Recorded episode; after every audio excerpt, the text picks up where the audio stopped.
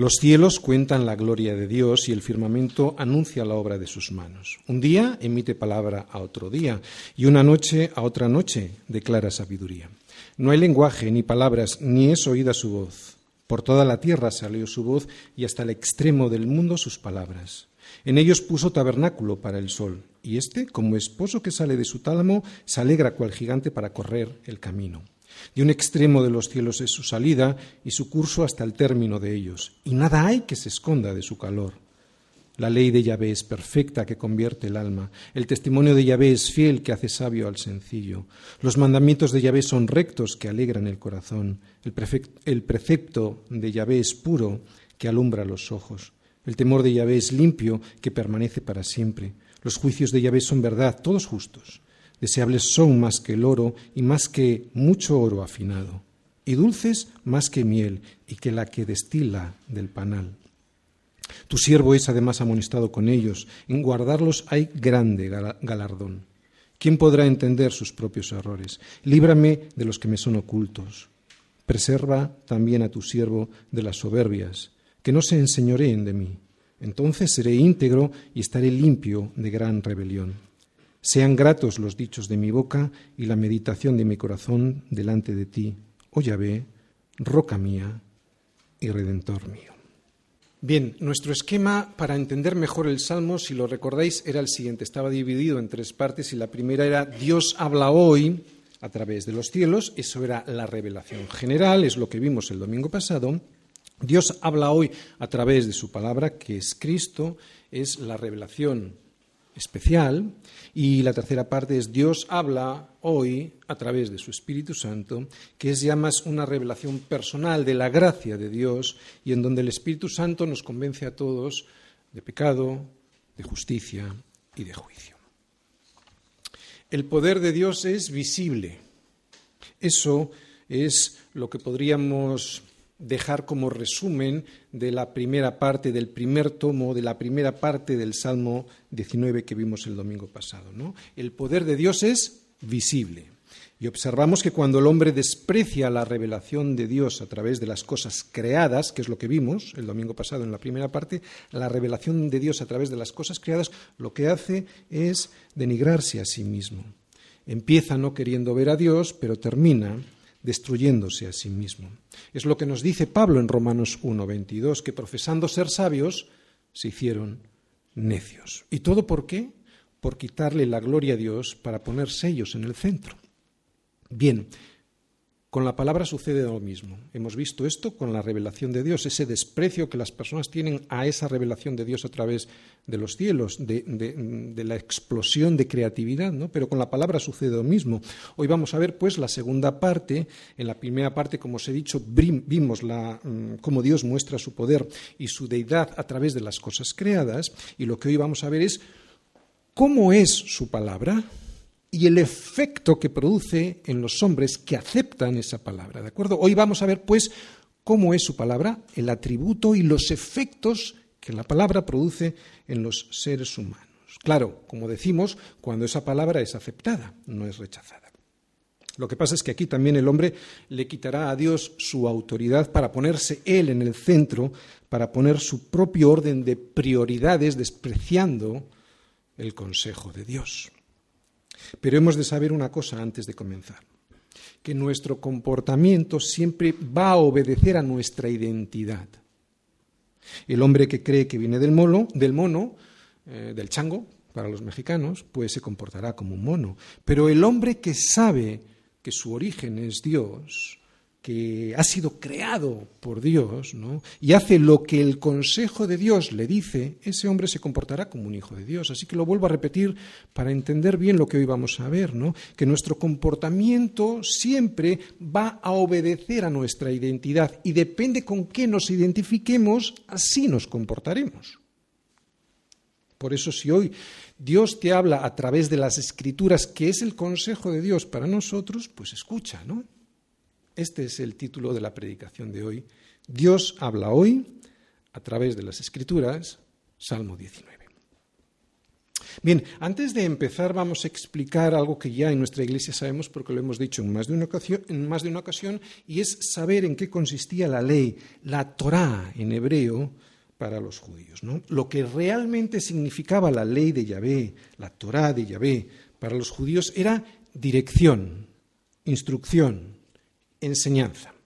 Así pues, cuando veamos esta palabra, ¿no? y es hoy lo que vamos a ver, la ley de Yahvé en los Salmos, no está hablando de la ley de Moisés o del Pentateuco, ¿no? de los cinco primeros libros de la, de la, Biblia, o toda la mm, esto, ley civil y ceremonial. ¿no? no. Aquí nos está hablando de la enseñanza que Dios tiene para todos los hombres.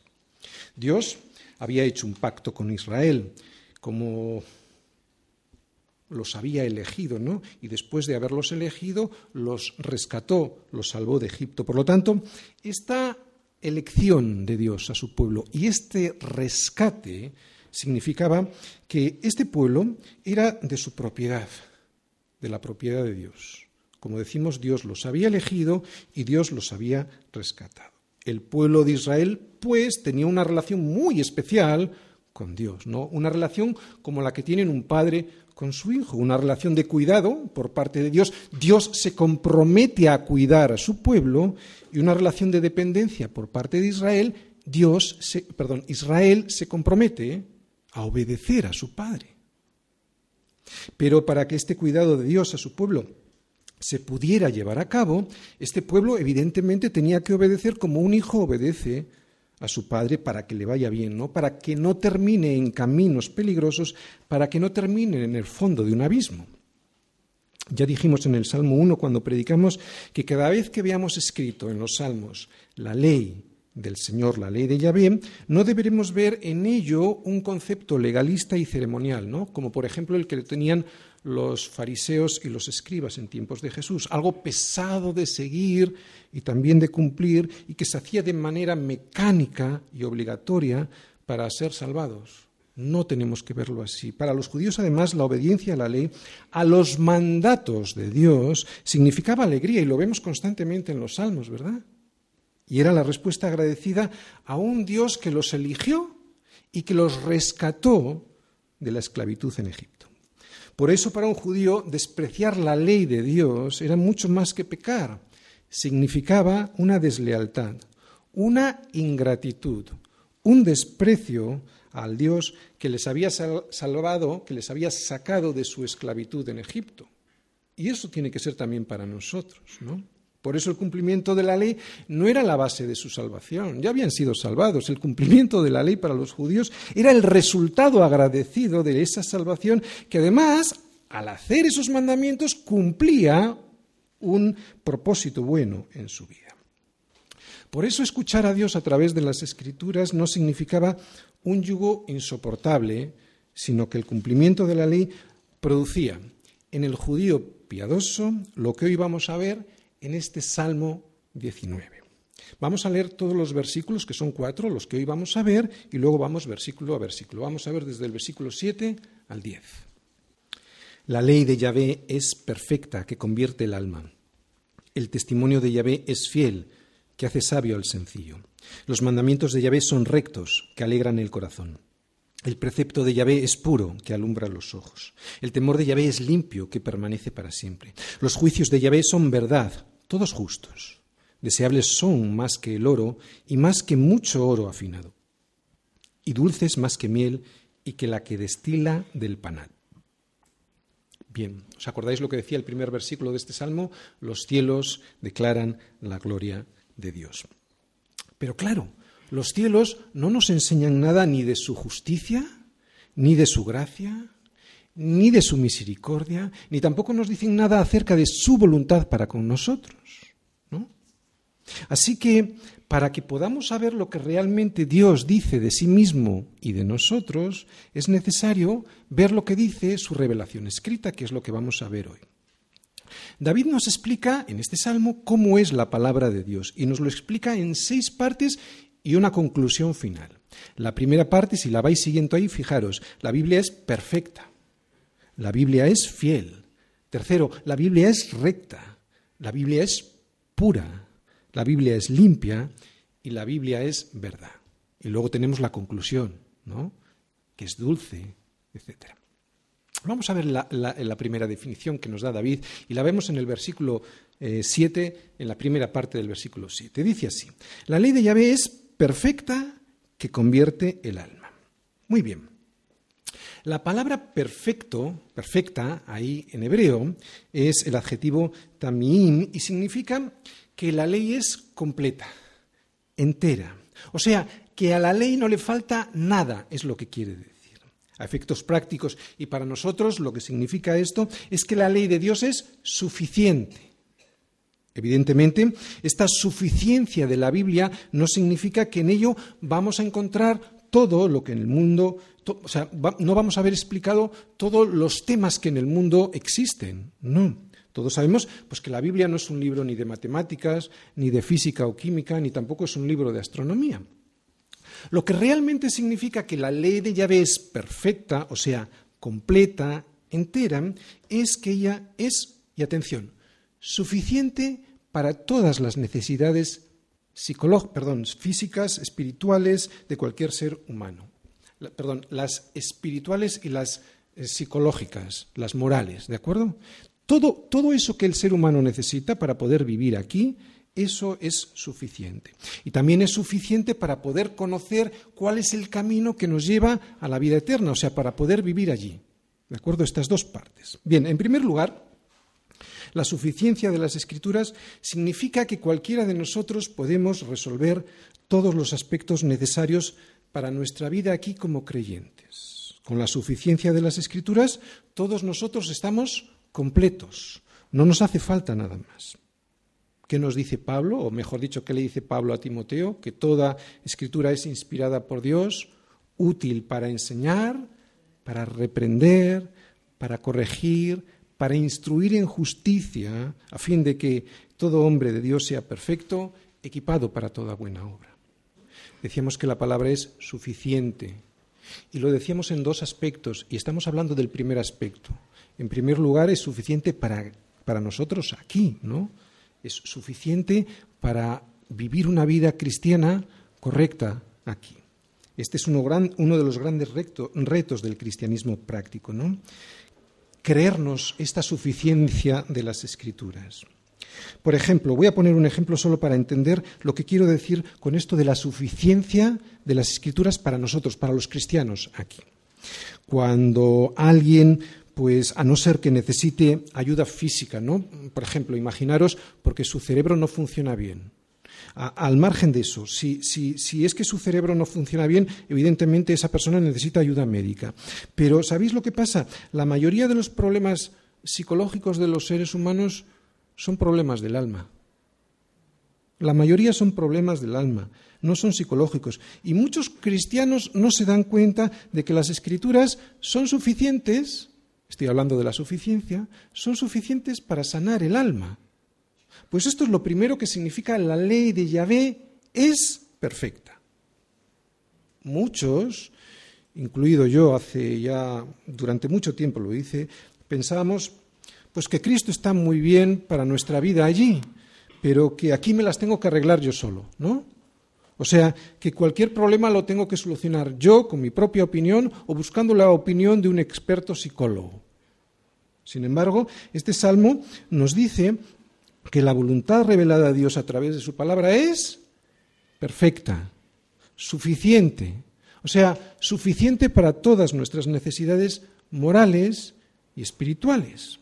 Pero hay algo más y es el segundo aspecto que yo quiero comentaros. En segundo lugar, la Biblia es suficiente, pero en un sentido todavía mucho más amplio y más importante que este que acabamos de ver, ¿no? que es muy importante, el de sanar el alma.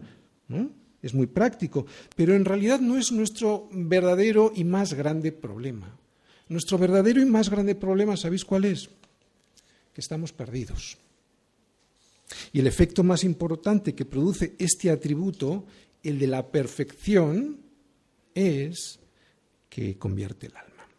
Fijaros, siempre voy a subrayar dos cosas. La primera palabra subrayada es el atributo de la palabra. Y la segunda cosa que voy a subrayar es el efecto que produce ese atributo de la palabra. ¿De acuerdo? Entonces, aquí lo primero que vemos es que el atributo es que la perfección consigue un efecto, convierte el alma. Oye, ¿y cómo es posible que la palabra de Dios convierta el alma?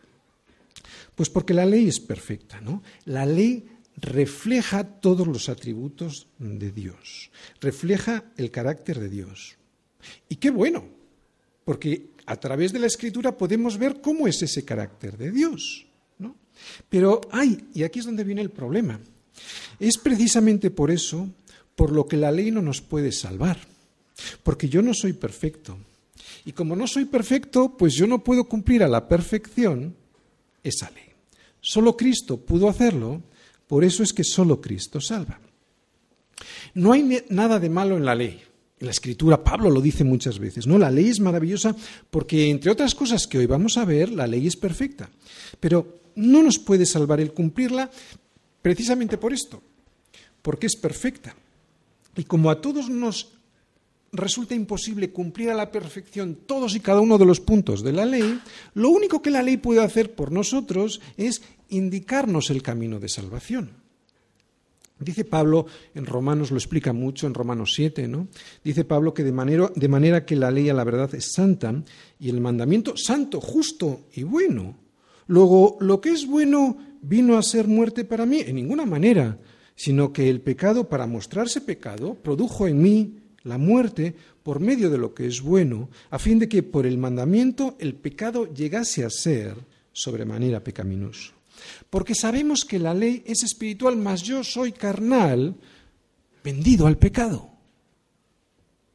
La ley fue dada al, hombre no para ser cumplida y así poder salvarnos a través de ese cumplimiento, ya que la propia escritura nos revela que eso es imposible, sino que nos fue dada para que nos diésemos cuenta de que somos pecadores. ¿Recordáis lo que dice Pablo? Nuestro ayo para llevarnos a Cristo. ¿Para qué?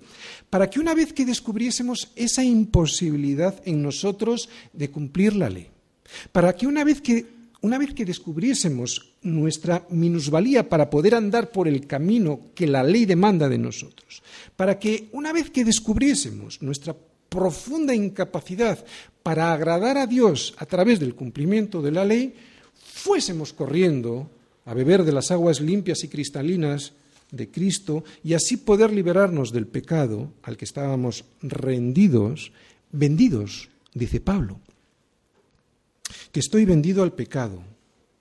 Eso, eso es de lo que me tengo que dar cuenta, esa es la función de la ley que nos, da, que nos diésemos cuenta de que estamos comprados por un Señor que se llama pecado y que ese Señor nos tiene esclavos. Esa es la función de la ley.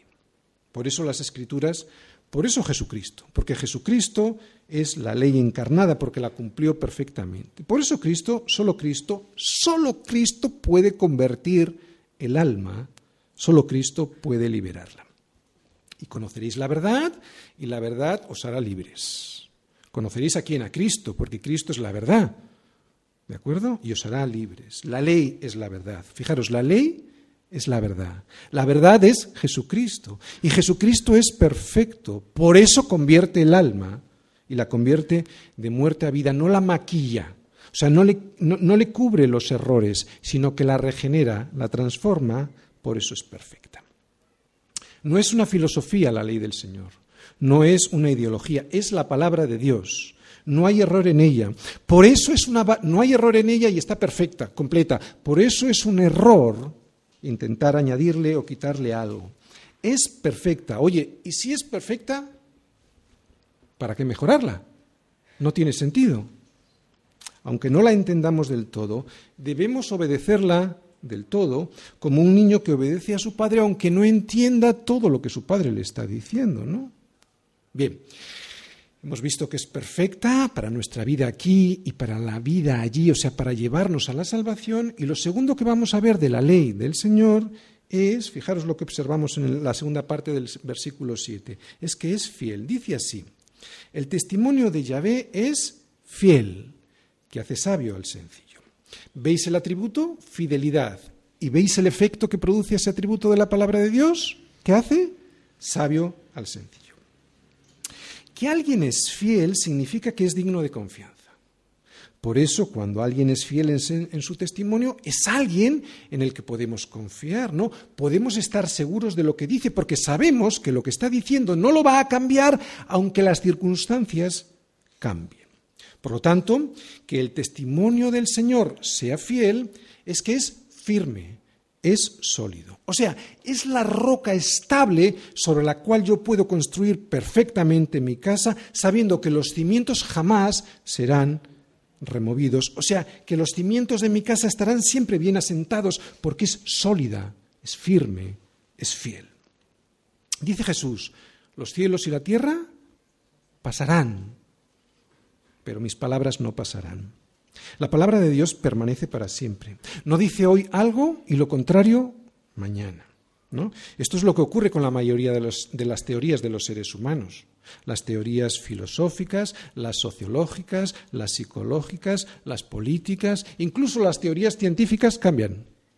Cada lustro, cada diez años, suelen cambiar. Pero la palabra de Dios no es revisable. La palabra de Dios no es como las teorías humanas. Por eso si la palabra dice que va a haber un juicio, habrá un juicio. Dios no va a cambiar de opinión. Es que tenemos la tendencia, bueno, hay, hoy estamos en otra época, ¿no? No. Y si la palabra dice que nos llevará hasta el final en nuestro caminar con Él, persuádete de esto, que el que comenzó en vosotros la buena obra, la perfeccionará hasta el día de Jesucristo. Y si la palabra dice que la paga del pecado es la muerte, cree que todo aquel que esté bajo el señorío de su propia opinión y no del señorío de Cristo, ese morirá eternamente. Y si la palabra dice, la palabra del Señor dice que Él es misericordioso, créeselo. Es eternamente misericordioso. Puedes estar seguro que el Señor, si le pides perdón, te perdonará siempre. Siempre. Fidelidad. Es de lo que estoy hablando ahora siempre. Yo entiendo que muchas veces esto no lo sentimos. ¿Por qué? Porque lo que realmente sentimos es que el Señor no nos puede limpiar de toda la suciedad que tenemos. Yo lo entiendo. Y además lo entiendo sobre todo cuanto más estás en la palabra, cuanto más tienes comunión con el Señor, más sucio te ves. No, no, es que más sucio seas, no, es que tienes más luz y más sucio te ves. Siempre fuiste así. Entonces, claro, ¿qué es lo que pasa? Pues que sientes que toda esa suciedad no podrá ser limpiada. Pero ¿qué nos dice ahí? Que es fiel la palabra de Dios no es para sentirla, es para creerla. Y la palabra nos dice que si confesamos nuestros pecados, Él es fiel y justo, aquí hay dos atributos, fiel y justo para perdonar nuestros pecados y limpiarnos de toda maldad. Y estos son los efectos de su fidelidad, el perdón y la limpieza. No importa lo que tú pienses, no importa lo que tú creas, no importa lo que tú u otro sueñe. No se trata de lo que tú creas, se trata de lo que la palabra dice aquí. Lo único que importa es que el testimonio de Dios es fiel. ¿Y qué produce ese testimonio fiel en el creyente? Nos dice ahí que logra hacer sabio al sencillo. Aquí sencillo en el original hebreo significa alguien simple, alguien falto de entendimiento. Y todos nosotros todos los seres humanos están faltos de entendimiento. Todos hemos seguido nuestras propias opiniones hasta que Cristo llegó a nuestras vidas. Y cuando Él llegó, pues nos descubrió a nosotros lo que realmente nosotros éramos, ¿no? Que nos ha descubierto que somos personas sin ningún entendimiento, personas tan simples, pues que nos creíamos cualquier cosa antes que creernos la palabra de Dios. Pues este es el milagro del testimonio de Dios, que es fiel para conseguir algo así. O sea, que alguien simple, alguien sin entendimiento, sea alguien sabio. Sabio no es alguien que tiene mucho conocimiento, mucha información. Sabio es alguien que sabe utilizar esa información que tiene de forma precisa, de forma certera, de forma acertada. El salmista en el Salmo 119, versículo 98 nos dice, Me has hecho más sabio que mis enemigos con tus mandamientos porque siempre están conmigo. Eso es lo que dice el salmista sobre la sabiduría que proporciona Dios con su palabra. Pero es la sola escritura lo que produce sabiduría. No esos revoltijos de conocimiento humano mezclados con algunos versículos, ¿no? Que así a veces se mezclan pues para dar la apariencia de la palabra de Dios, pero que no tienen el poder de Dios porque no son el testimonio fiel de Dios. Y otra cosa, necesito meditar en el testimonio fiel del Señor para que produzca en mí sabiduría. No es suficiente un conocimiento intelectual de la palabra de Dios. Necesito meditar en ella. Por eso el salmista, en este salmo que yo os he leído, el Salmo 119, en su siguiente versículo, en el versículo 99, nos dice, más que todos mis enseñadores he entendido. Fíjate, más que todos mis enseñadores, más que todos mis maestros ha entendido. ¿Por qué? Porque tus testimonios son mi meditación. Sin esta meditación, sin esta comunión, porque meditar en su palabra es tener comunión con Dios, es tener comunión con Jesucristo. ¿De acuerdo? Por lo tanto, sin meditar en esta palabra, o sea, sin meditar con una persona que es Jesucristo, que nos ama y como dice ahí, cuyo testimonio es fiel, firme, sólido, estable, no obtendré la sabiduría de Dios. Algo que tenemos que tener muy claro es que esta sabiduría es un milagro. Esta sabiduría no se obtiene yendo a la universidad. Esta sabiduría no se obtiene yendo a un instituto bíblico, eso está muy bien. Por muy bueno que sea, no es así, lo siento, no funciona así. Esto es un milagro y es un milagro que proviene de la comunión. Se trata de fe que provoca comunión. Comunión con Dios que provoca que yo le conozca a Él. Comunión con Dios que provoca que yo me conozca a mí. Y al conocerme a mí, descubro que soy un miserable y que no sé nada, que creía que lo sabía todo, porque yo lo valgo, pero que resulta que era un necio. Así que este testimonio fiel del Señor hace sabio al sencillo, al simple. Pero lo repito con otras palabras, si queréis, pero si nosotros queremos esta sabiduría que viene del cielo, hemos de recibir este testimonio fiel del Señor con la mente abierta a lo que Dios tiene que decirnos. No podemos estar siempre justificándonos en todo lo que hacemos. Mirad, hermanos, lo que más nos separa de la comunión con Dios es esto. Es esta justificación, son nuestras justificaciones y también nuestra supuesta capacidad. Cuando uno se cree capaz delante de Dios, resulta un necio. Por eso cuando los hombres, en vez de creer al testimonio fiel de Dios, testimonio que es seguro, sólido, estable, firme, que no se mueve. Testimonio en el que en el versículo 1 de este mismo salmo se nos dice que los cielos anuncian o cuentan la gloria de Dios y también el firmamento anuncia de la obra de sus manos. Cuando los hombres, en vez de creer este testimonio seguro del versículo 1, se creen pues lo que en su propia opinión dicen, ¿no? que posiblemente todos nosotros fuimos creados, o mejor dicho, que vinimos de una explosión provocada de una nada de nada, cuando el hombre cree en esta inseguridad de sus propias teorías, de su propia opinión, se queda como un simple, como un falto de entendimiento, como aquel que se cree todo lo que los demás dicen, excepto creerse lo que Dios le está diciendo. ¿no? Y claro, seguirá así, siendo un simple, un necio, sabes, por muchos estudios que tenga, y así le irá en la vida. Bien, lo tercero que observamos de esta revelación de Dios a los hombres a través de su palabra es que su palabra es, fijaros, versículo 8, primera parte. Los mandamientos de Yahvé son rectos que alegran el corazón. ¿Cuál es el atributo? Rectitud. ¿Cuál es el efecto que produce esa rectitud? Alegría. ¿Sí? ¿Lo vemos? Atributo rectitud, efecto de esa rectitud, alegría en el corazón. Harás lo recto y bueno ante los ojos del Señor, a fin de que te vaya bien, nos dice el Señor en Deuteronomio 6:18. Hacer el bien, perdón, hacer lo recto tiene el propósito de que nos vaya bien. El Señor siempre quiere que hagamos lo recto, pero no para fastidiarnos, sino porque hacer lo recto tiene un propósito bueno. Recto significa derecho, ¿verdad? Algo que no está torcido. Y así es la palabra de Dios, recta. Es un camino recto que te lleva a la vida. Y yo sé que siempre pongo el mismo ejemplo, pero creo que es un ejemplo muy gráfico para explicar qué quiere decir esta rectitud de este versículo, ¿no? Es el ejemplo de las normas de tráfico. Puede que la gente prefiera no cumplirlas, pero no están puestas para amargarnos la vida, sino para todo lo contrario, para alegrarnos el corazón. Cuando alguien no obedece a las normas de tráfico, no solo se expone a perder la vida en un accidente previsible, sino, lo que a mí me parece más grave todavía, pone en riesgo a los demás que van con él en el coche y además a otros conductores que circulan por la carretera.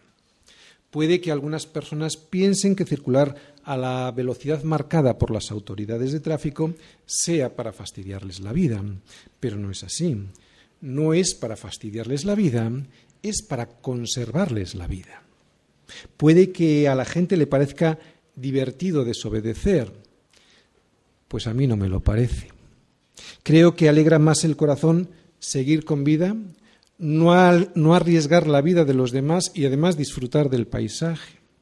Puede que a la gente le parezca, pues, que seguir las normas sea una limitación a su libertad, pues a mí no me lo parece.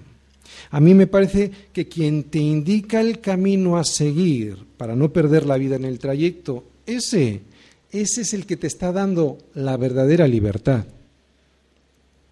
La verdadera libertad no consiste en hacer lo que me da la gana, la verdadera libertad consiste en hacer aquello que me preserve la vida, o sea, hacer mi propósito, el propósito que Dios tiene marcado para mí.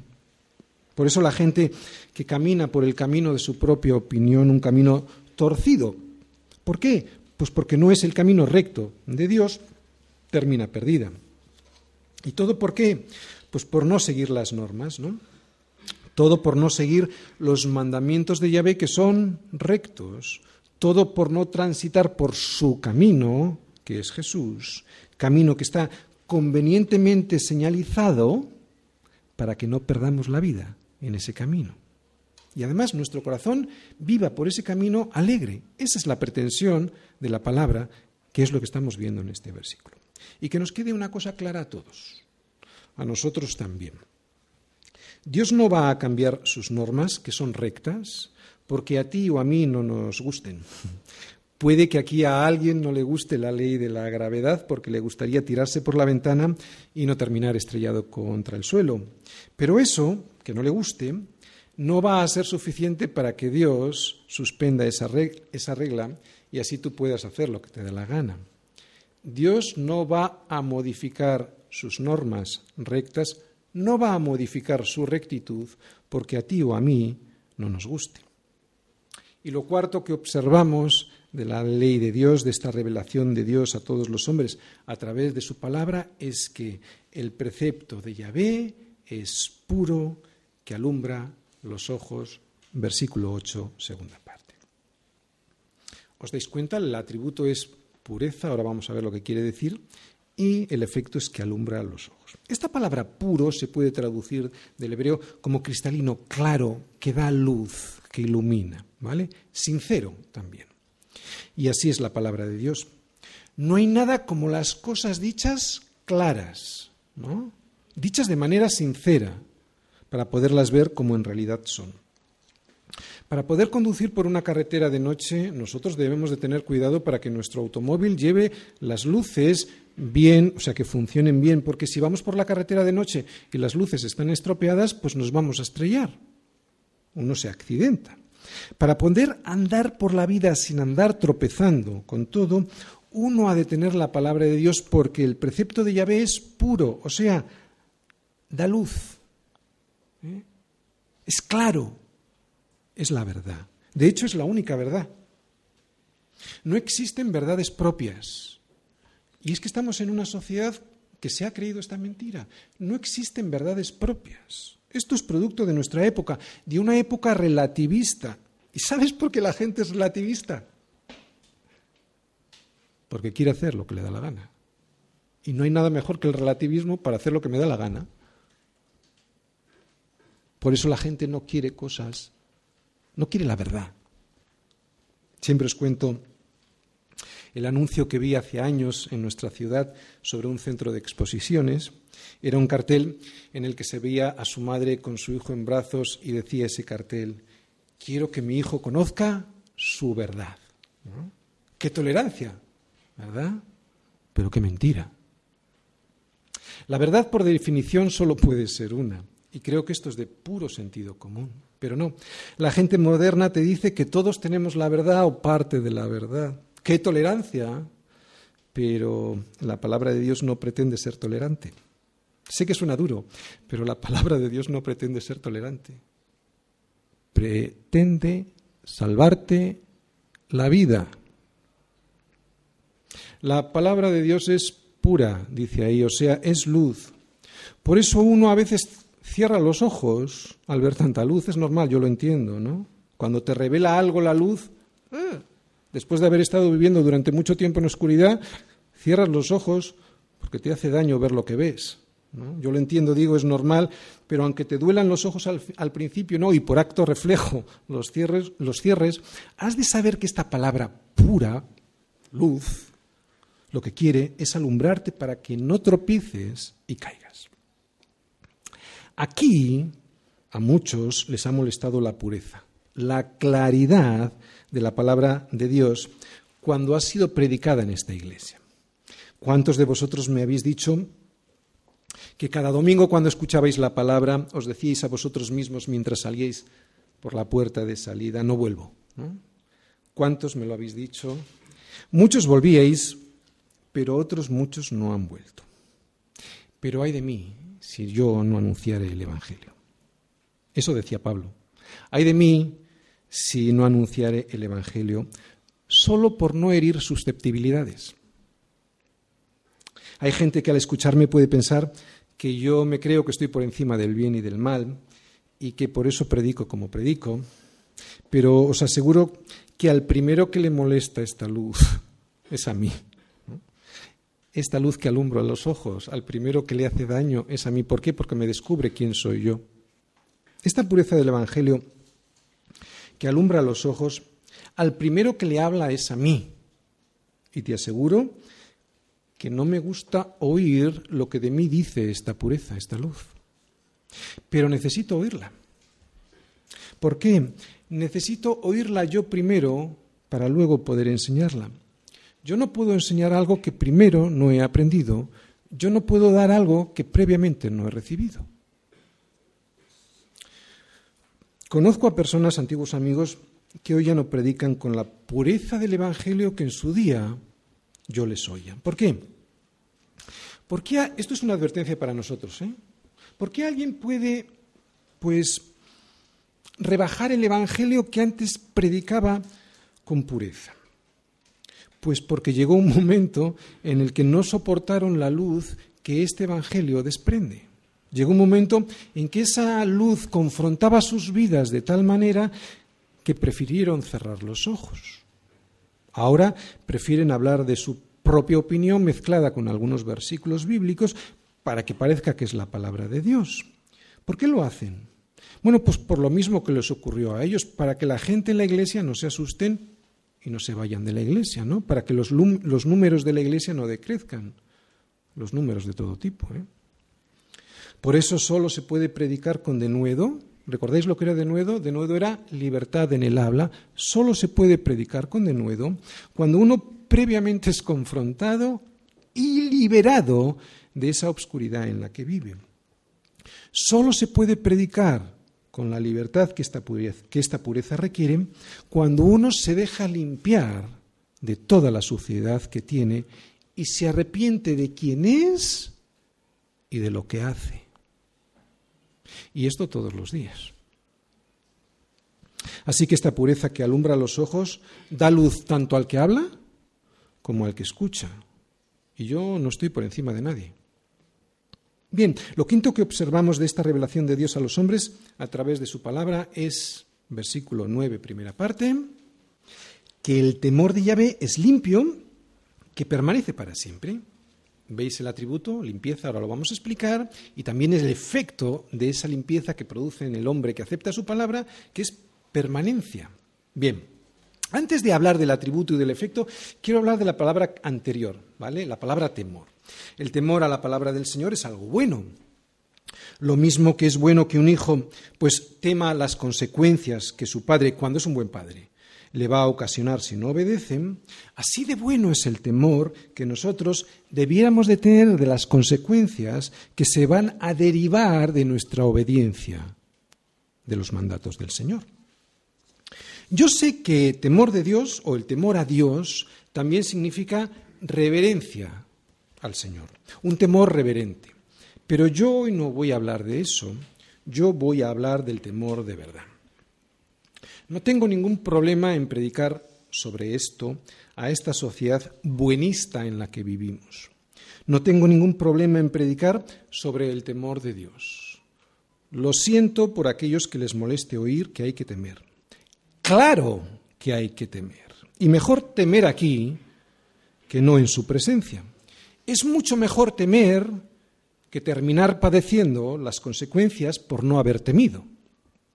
Y te aseguro que si eres hijo vas a temer. Y vas a temer porque tú ya sabes cómo es tu padre. Bueno, sí, claro que es un padre bueno, pero consecuente con su palabra.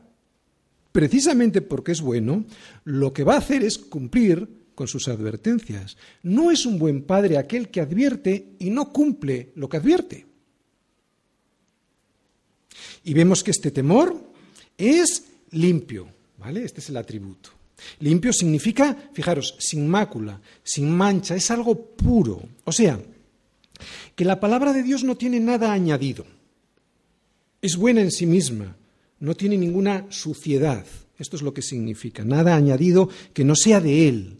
Por lo tanto, cualquier cosa que le añadamos nosotros a la palabra hará que ésta se ensucie.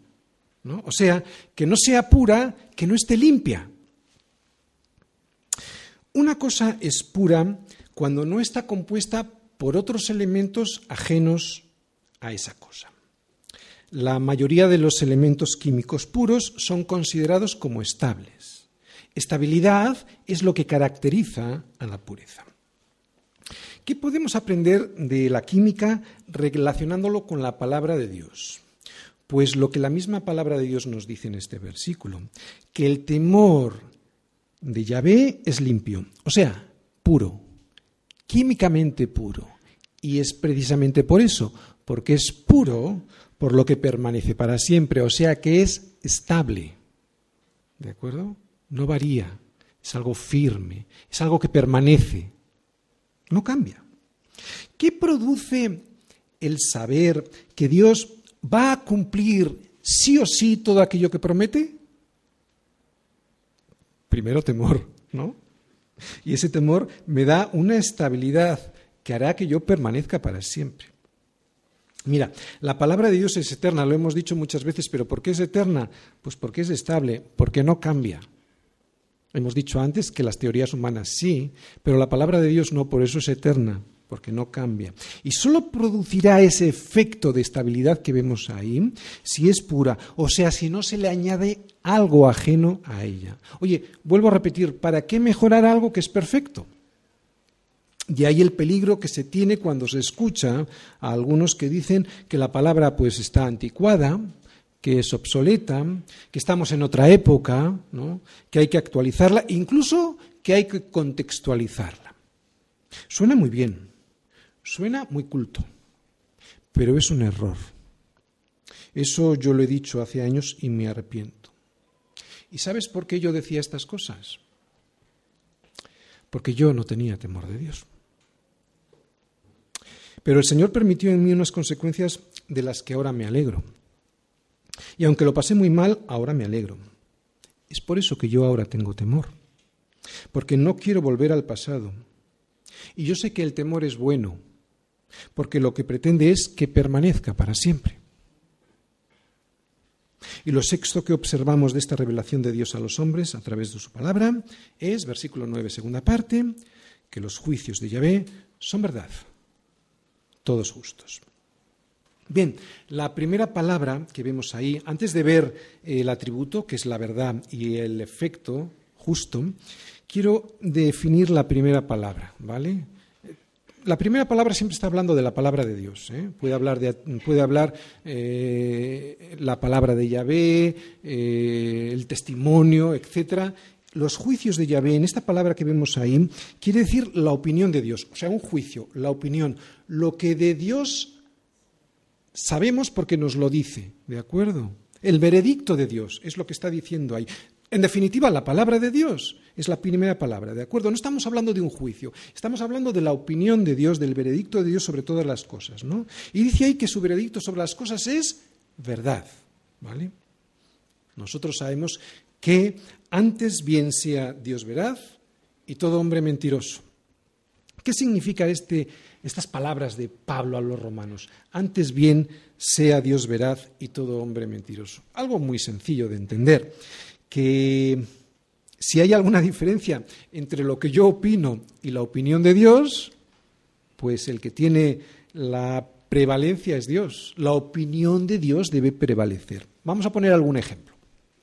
Mi opinión. El mundo no fue creado. Fue una explosión sin diseño, sin propósito y de casualidad.